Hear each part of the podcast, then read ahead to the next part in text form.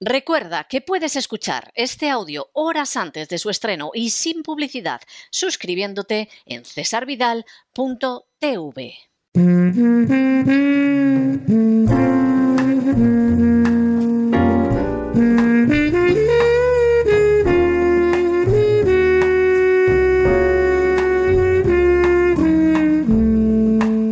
La biblioteca con Sagrario Fernández Prieto.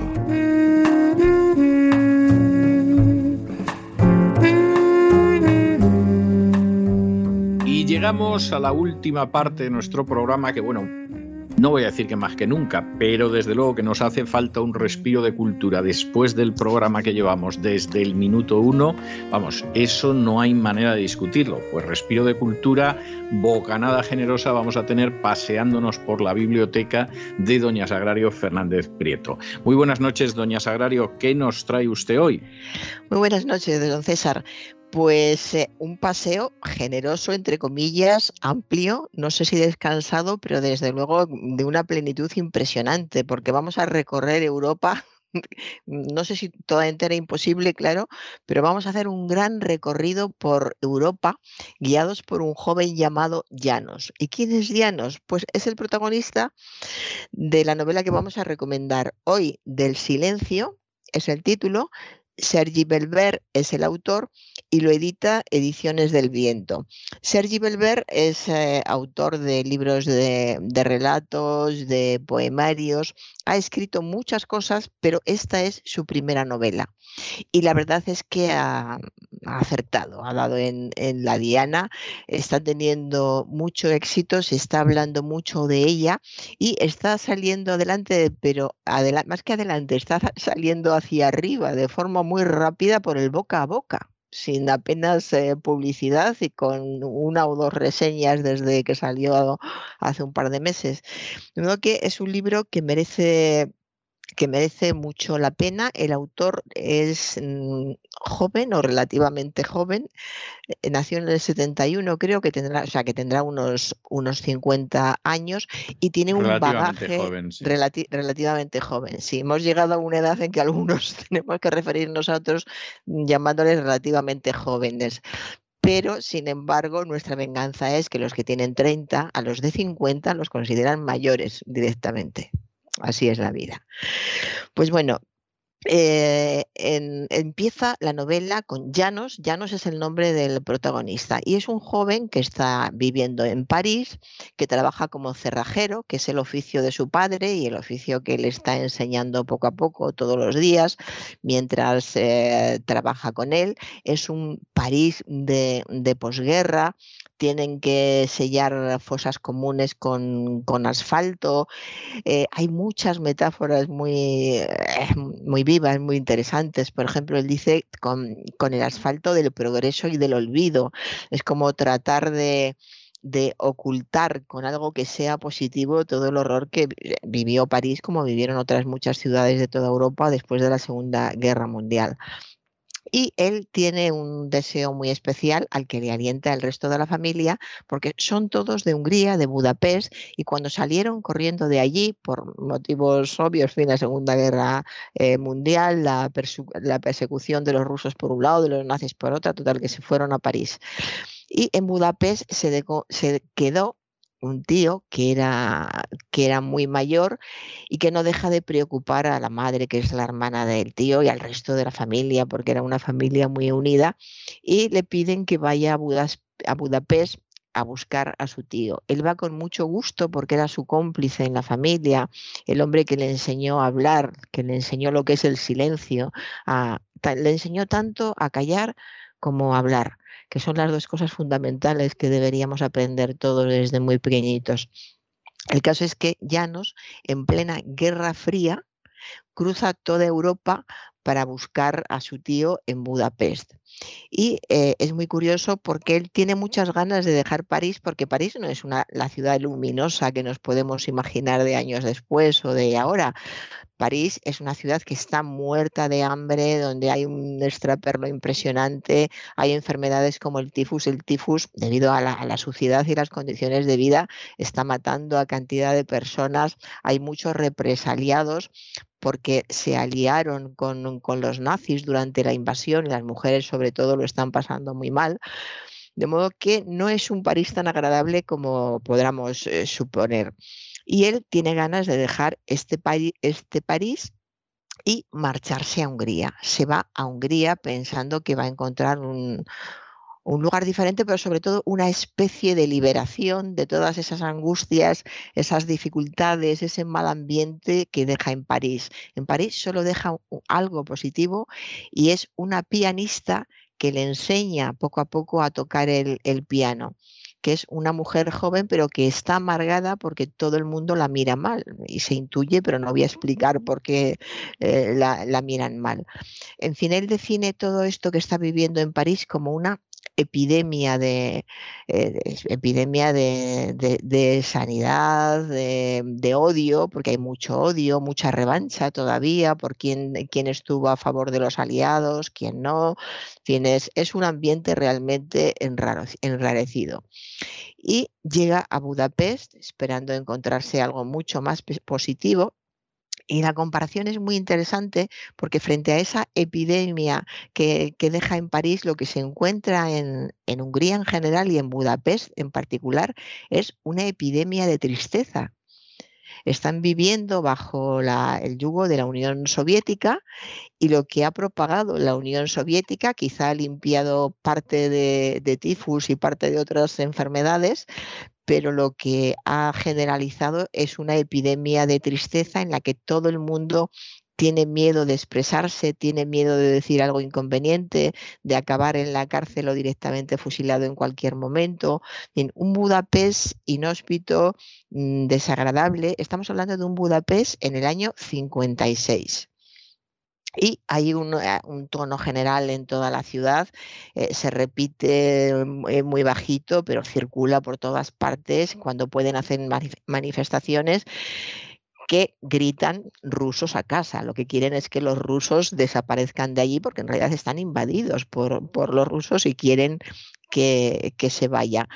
Hay una, un momento para que nos hagamos una idea de cómo se vivía en, esa época eh, hay un momento en que un amigo le, le dice que ahora los húngaros se dividen en tres clases. Los que ya han estado en la cárcel, los que siguen en ella y los que irán un día u otro. Ese es el panorama. Menudo, panorama. efectivamente. Y todo esto con la tensión del miedo, del sentirte vigilado continuamente.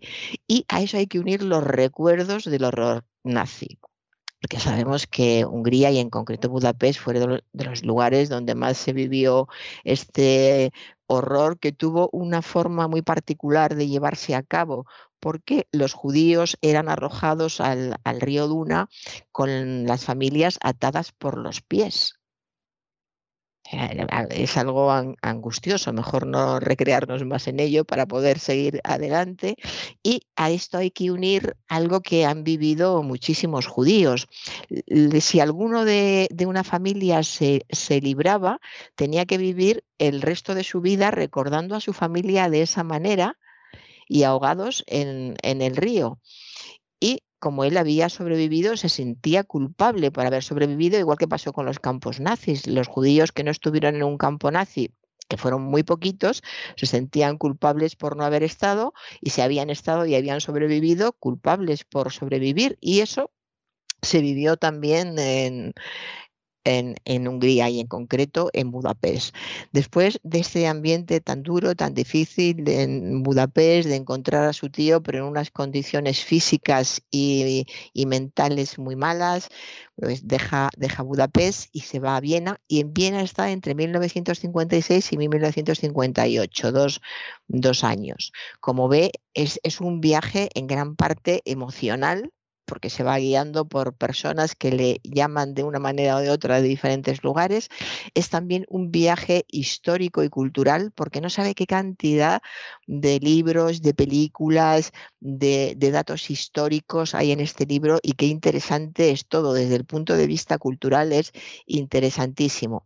Y es muy interesante también, como todo lo que es triste y duro, pues es a la vez interesante, la Guerra Fría y es una guerra fría que se, que se plasma eh, de manera simbólica y con cierta ironía, pero es muy expresivo también porque durante toda la época de la Guerra Fría en Europa se jugaba a un enfrentamiento entre Elvis, Elvis Presley, que era el empuje, bueno, estaban los americanos presentes y los americanos se pasaban la vida reivindicando la alegría de vivir y lo bien que cantaba Elvis Presley, con toda la razón del mundo, claro.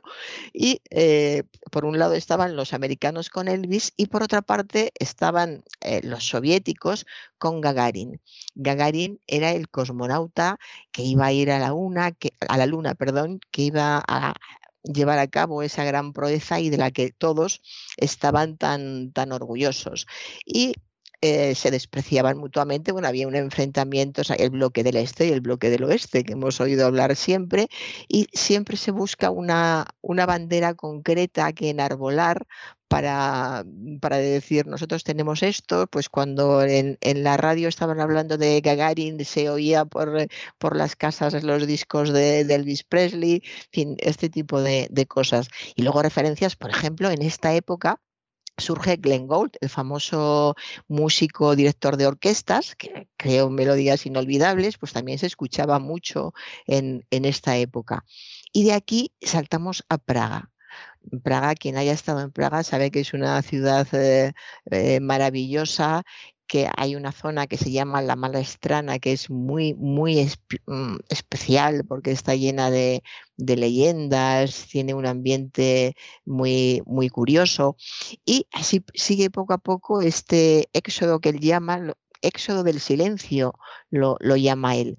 Y como estará viendo el escenario de, mm, de, la, de la novela, es Europa, es toda Europa porque no deja de moverse durante toda la novela de un sitio a otro. Este autor, que no he dicho nada de sus datos, pero nació en Barcelona en 1971 y creo que sí he dicho que escribió muchas cosas, pero que esta es su, su primera novela. Y en esta su primera novela queda claro que ha leído muchísimo, ha leído muchísimo este, este, escritor. Se nota su amor por la lectura, todo lo que ha leído, que hay quien ama la lectura, pero leer no lee tanto, como ese amor por la lectura, como suele ser habitual, se deriva hacia, hacia la escritura, su capacidad impresionante para observar la realidad y los detalles describe los, los, detalles no por el hecho de que sean detalles curiosos, sino porque son detalles interesantes desde el punto de vista histórico, desde el punto de vista eh, sociológico, de análisis de, análisis de la realidad. Y es un gran observador, como lo son todos los novelistas buenos, por otra parte, y conoce muy bien la historia Claro, para, escribir un libro como este sería imposible sin conocer muy a fondo toda la historia, no solo del siglo XX, porque cuando quieres conocer muy bien la historia de, un siglo, eso te va llevando al, origen y tienes que ir más atrás para darte cuenta de por qué se ha llegado a esa situación actual. Así que el conocimiento de la historia acaba siendo muy, muy amplio. Y él va siempre con esa, esa obsesión que tiene. Bueno, el libro se titula Del silencio y su obsesión es perseguir ese silencio que espera encontrar a veces bajo las palabras. Es como si todo lo que le rodea, todas las palabras que oye, todas las arengas por la radio, por la calle, las manifestaciones, son el ruido, ruido, ruido, ruido, que además tiene voces muy diferentes, que tiene voces, voces que se oponen y a ello quiere, quiere oponer eh, el silencio suyo, el silencio suyo que le deje pensar que le deje opinar, que le deje darse cuenta tranquilamente de, lo, que, de lo que está viviendo. Y todo esto lo va explicando a través de la novela, con un manejo del lenguaje realmente eh, muy, muy notable, que además tiene momentos de gran belleza, tiene momentos muy, muy poéticos. Pero es notable no solo por esta poesía del lenguaje, por esta capacidad lingüística que, tiene, sino por todos los sentimientos que, que transmite, porque hay párrafos que son tan profundos en cuanto a los sentimientos, aparte de que sean bellos, de aunque parezca tópico, conmovedora belleza, pero sí es que conmueve, es una belleza que conmueve y gustan mucho mm, para, para leer, es muy agradable su, su lectura. Y todo esto va envolviendo ese relato que le digo de un refugiado en el París de posguerra, que ha regresado a, Budapest en busca de, su tío, que, después de Budapest, eh, pasando por Viena o por Praga, vuelve otra vez a, Francia. Es un libro que está lleno de enfrentamientos políticos, eh, de grandes desilusiones. Yo diría que el, siglo XX europeo es el siglo de las grandes desilusiones. No sé hasta qué fecha o si duró todo el... Yo creo que no duró todo el siglo, no lo sé pero indudablemente se podría hablar de él como el siglo de las grandes desilusiones. En fin, es un, es un libro a partir de aquí continúo.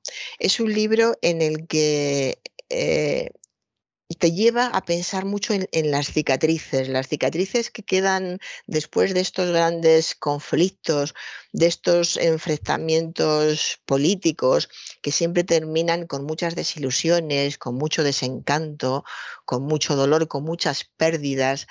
Y es, muy difícil después eh, salir adelante aunque uno piense que se ha curado, es que es muy curioso de las cicatrices. Es cierto que una cicatriz significa curación, pero ¿hasta qué punto una cicatriz hace olvidar lo que hay detrás de la, de la cicatriz? O también se puede decir hasta qué punto las cicatrices están bien curadas después de haber sufrido tanto. Bueno, y que pues las cicatrices ya se sabe que cuando de pronto hay humedad o cosas parecidas vuelven a doler duelen. Sí, hay, hay una, una, frase muy curiosa que dice yo ya he, olvidado, he olvidado el, el dolor, pero no puedo olvidar el recuerdo del dolor, precisamente por la cicatriz. O sea, que olvidas lo que te pasó y lo que te dolió entonces, pero miras la cicatriz y recuerdas la situación y recuerdas que aquello dolía, aunque ya no sientas el dolor. Lo de las cicatrices es curioso porque no se sabe si es el fin de algo o es el recuerdo que vas a mantener siempre para que eso, para que eso dure. Pero eh, yo creo que el tema de las cicatrices eh, solo merecería una enciclopedia. En fin, Seguimos con, nuestro libro en el que también, eh, por supuesto, pues es la vida de un hombre joven atravesando diversos países de Europa y aquí también aparece el amor que afortunadamente en algunos momentos, no siempre, pero en algunos momentos va aliviando, aliviando tensiones y dejando que todos estos ambientes eh, políticos tan, tan tensos vayan quedando a un lado y que ese desencanto del que hablábamos antes se vaya viendo de otra manera, con, cierto efecto, digamos, eh, curativo. En fin, eh, siguiendo con, con, todo este ambiente tan, tan duro, es tan curioso, es que es la vida pura, porque nos encontramos al protagonista que va viviendo este dolor, este desencanto, esta situación política durísima, esta persecución. Nos encontramos muchísima gente, judíos o no judíos, judíos que todavía no se atreven a salir. Judíos, este aspecto también se describe muy bien. Cómo van llegando los judíos supervivientes de los campos de exterminio europeos, llegan a Budapest, a su piso, y el piso está ocupado por otras personas y por supuesto nadie recuperaba su piso. Es que, es que les cerraban, les daban con la puerta en las narices. Y ninguna autoridad iba allí a decir, este piso es de estos señores que volvían con sus papeles incluso. Nadie les ayudaba. Entonces, estas personas que habían sufrido campos de, concentración, que habían perdido a, tantos familiares, eh, bueno, ya sabemos lo que es el campo de concentración, que volvían con el anhelo de encontrarse su casa, que muchas veces estaba destruida por las bombas y entonces, pues bueno, había que consolarse, no se encontraban la casa.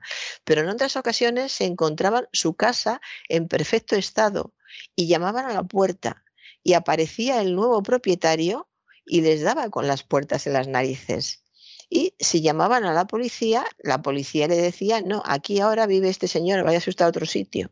Y estas personas que habían pasado tanto y tantos años en campos de concentración, deambulaban por las calles y dormían en las calles durante mucho tiempo hasta que encontraban algún sitio que a veces eran, pisos donde se reunían un montón de familias porque no tenían otra cosa y, a veces en los campos de los alrededores porque en las calles tampoco les, les dejaban, les seguían tratando fatal, o sea, eran judíos que habían pasado un infierno y les seguían tratando como si fueran escoria, es, eh, fue terrible lo, lo, que pasaron antes, después, durante y, y siempre. En fin, es una situación muy difícil la que, la que se está viviendo en esta, en esta Europa. El protagonista se va a Viena, que sigue pasando más o menos lo, lo, mismo. Se va a Praga, es muy bonita. Quien conozca estas ciudades, que muchísimos españoles las conocerán porque se han vuelto ya cercanas desde hace tiempo, pues Praga sobre todo es, muy especial. Praga es una ciudad muy bonita, como saben todos los que han estado allí. Aparece y tiene una especial protagonista, el protagonista, el barrio de, la Mala Estrana, que es un barrio precioso.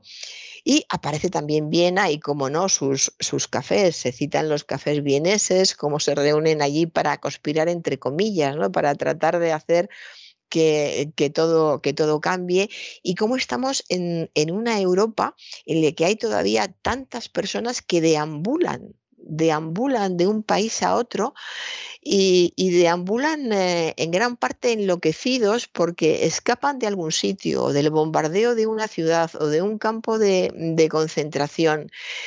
Y al principio tienen la idea de volver a su país de origen y a su casa.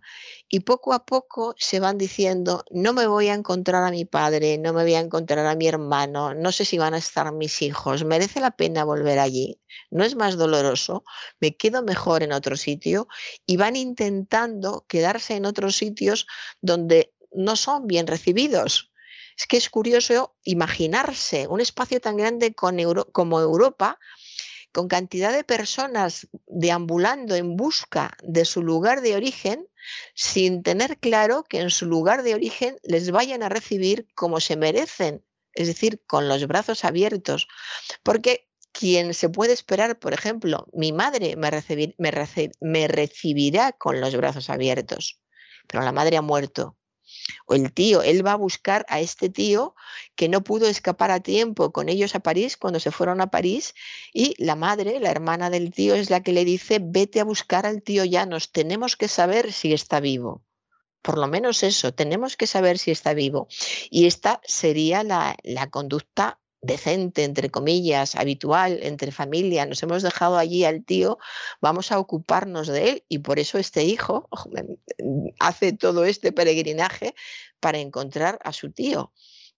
Pero esto es algo ocasional. La mayoría de la gente estaba tan ocupada sobreviviendo, hay que entenderlo también, era muy difícil sobrevivir en esta época, había que alimentarse, había que alimentar a la familia, había que superar el odio, salir a trabajar cada día. Esto es algo que aparece en diversos países de los que aparecen en este libro.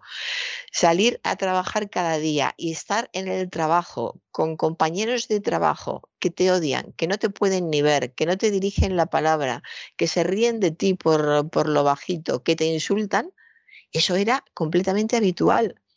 Y estamos hablando de gente, como decimos, que viene de sufrir, que no viene de pasárselo bien, porque si dijeran, viene de disfrutar en París y ahora viene aquí a la fábrica de, de, Budapest, con lo bien que eso lo habrá pasado. No, no, en París había sufrido muchísimo y había perdido a mucha gente.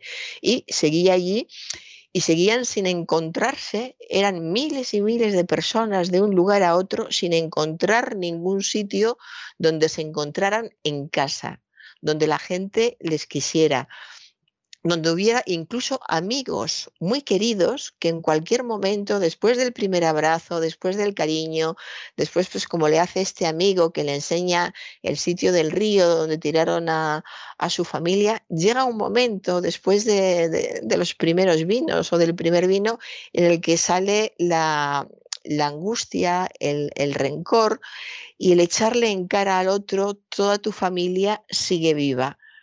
No es cierto, pero hay tanto dolor y tanta agresividad que ya nos calla y no dice cómo se encuentra su familia y no dice todo el hambre que han pasado y lo que les ha costado seguir adelante.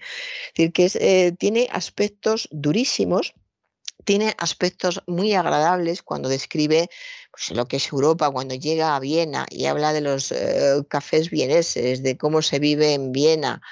Eh, pues Praga, sin ir más lejos, ya lo he comentado antes, cómo habla de, de la Malastrana o de la Plaza Vieja, todo eso eh, está muy bien descrito y las referencias culturales, si hubiera que hacer un índice de referencias culturales, yo no sé cuántas páginas tendría porque tiene eh, muchísimas. Y eh, algo en lo que creo que me he parado antes, el amor llega al, al, protagonista, le sirve de cierto alivio para las tensiones porque realmente es un viaje en el que lo está pasando mal, pero eh, también tampoco es un amor difícil, es una mujer que tiene una cultura diferente eh, a la suya y con la que no es fácil hablar. Entonces se va intercalando con ese alivio, habla mucho también, es otro tema que me interesa del libro, el alivio y la ayuda de la cultura. Cuando estás muy mal y estás acorralado por, por todas partes, si te puedes refugiar en un libro, te puedes refugiar en una sinfonía, te puedes refugiar en una película, no sabe la de películas que se citan aquí, todo eso atempera atempera el alma, atempera el, agitamiento, hace que, que puedas seguir adelante. Que estés mejor es difícil porque estás muy mal, pero encuentras cierto cobijo y ese silencio del, del que habla el, el, título, ese silencio que te deja pensar durante un tiempo sin tener en cuenta que te odian por todas partes, que has perdido todo lo que tienes y que es muy difícil encontrar a una, a una situación. De modo que tenemos la posguerra de París, tenemos la primavera de Praga, tenemos la Guerra Fría, tenemos la guerra de Argelia, que también aparece en el, en el libro, eh, es una, una, vida, una Europa sobresaltada, van de sobresaltos en, sobresaltos, sintiéndose como marionetas, ellos no deciden nada, no saben muy bien dónde están, las fronteras todavía no están bien dibujadas, pero hay alguien que lo está eh, decidiendo, decidiendo todo y no les queda más remedio que, atenerse a ello porque tampoco era fácil la, la, información. Hay que tener en cuenta ya desde nuestra época cómo han cambiado, cómo ha cambiado el asunto de la información y qué difícil era enterarse de lo que estaba pasando en los años 50 y hasta en los años 60 en los 60 todavía era muy difícil eh, y la información eh, no era lo mismo en, Francia que en Inglaterra, que en Alemania, que en cualquier otro país. Todos estos ámbitos, todos estos países son recreados con todo lujo de, mm, de, detalles, los escenarios están muy bien, muy bien descritos, eh, sirven para, para, evadirse un poco del, eh, del entorno que tenemos, que tenemos todos. Y eh, voy a leer, como ya saben que yo subrayo muchos los libros, voy a ir mirando algunas cosas que he subrayado. Este que habla del, del exilio, pues creo que usted lo va a entender muy bien. Hay un momento en que dice el protagonista, haga lo que haga, en un lugar o en otro, echaré siempre en falta algo o a alguien. Pero supongo que ese es el precio que pagamos los exiliados. Los refugiados, sí, es cierto. los refugiados y todos los que crecemos entre dos mundos sin haber elegido esta dualidad perpetua. Pues eh, aquí se habla, se habla mucho naturalmente del, del, exilio también, de lo que supone, como, como ve, es un libro en el que es muy ágil porque hay mucho movimiento, pero también hay mucho, uh, mucha interioridad, se reflexiona mucho sobre lo que está pasando. Eh, los capítulos, fíjate, acabo de abrir por el capítulo de Praga, que es el cuarto en 1968, y es una cita de Bourmil Hrabal, es decir, va, va eligiendo eh, escritores interesantes. De peso, sí, sí. Es, un, eh, eh, es un título, el libro es una, so una soledad demasiado ruidosa. La obsesión de este escritor es el ruido y el silencio, como puede ver. Y la cita dice, ando como una casa en llamas, como una granja ardiendo. La luz de la vida se alza del fuego y el fuego surge de la madera que muere. Como verá, hay momentos que no son eh, precisamente positivos, pero sería absurdo que, que lo fueran. Eh, luego está, pues bueno, esta parte que le digo de la maestrana, que los que hemos conocido Praga, pues lo entendemos muy bien porque nos imaginamos esas, esas calles, eh, cómo, cómo, se vive, dónde están las, las abadías, dónde se esconde, entre comillas, la, gente, dónde, bebe para, para olvidar. Naturalmente, en estos países y después de haber vivido tantas cosas malas, pues la gente bebe, bebe mucho, hay un cierto alivio cuando encuentra a una mujer que se llama Vera, y no voy a desvelar nada más, pero es un momento de, de paz y de amor. Solo le leeré una frase que dice, el amor neto aplicado sobre un ser humano es proporcional al sentido que adquiere su existencia. Está eh, eh, adaptando la ley de la dinámica, una ley que se llama de Novakova, al, amor humano. No voy a explicar lo del amor humano porque, porque lo dice. Y eh, pues otra referencia, ni siquiera Dante podría haber inventado un infierno más terrible para mi espíritu que solo deseaba el silencio a toda costa. Ahora, sin embargo, después de mi funeral, preferiría quedar con Beatriz y con Virgilio para tomarnos un café en el purgatorio, volver a pasear con Vera por las orillas del Sena o del Moldava, reencontrarme con mi tío Garbo, con mi tío Gabor. En fin, eh, acaba diciendo, la tierra nos sobrevive, y sonríe al verle otra vez. Es decir, hay mucha tristeza, hay mucha pérdida, hay mucha cultura, hay mucha identidad. Esto es Europa. Esto es lo, que somos, aunque hayamos estado siempre un poco apartados. Bueno, hay una parte en la que él vuelve a Barcelona, una Barcelona también muy problemática, que además es donde él nació, y en este discurrir por Europa él vuelve también a, Barcelona, que tampoco está precisamente en un buen momento. Es decir, hay sufrimiento por todas partes, hay ganas de, de vivir, hay muchísima cultura y eso es el orgullo que podemos tener, la, enorme cultura europea que se enriqueció con la, con la cultura norteamericana que trajo la alegría a, pues, eh, bueno, ¿cuál fue el baile? Bueno, trajo el jazz.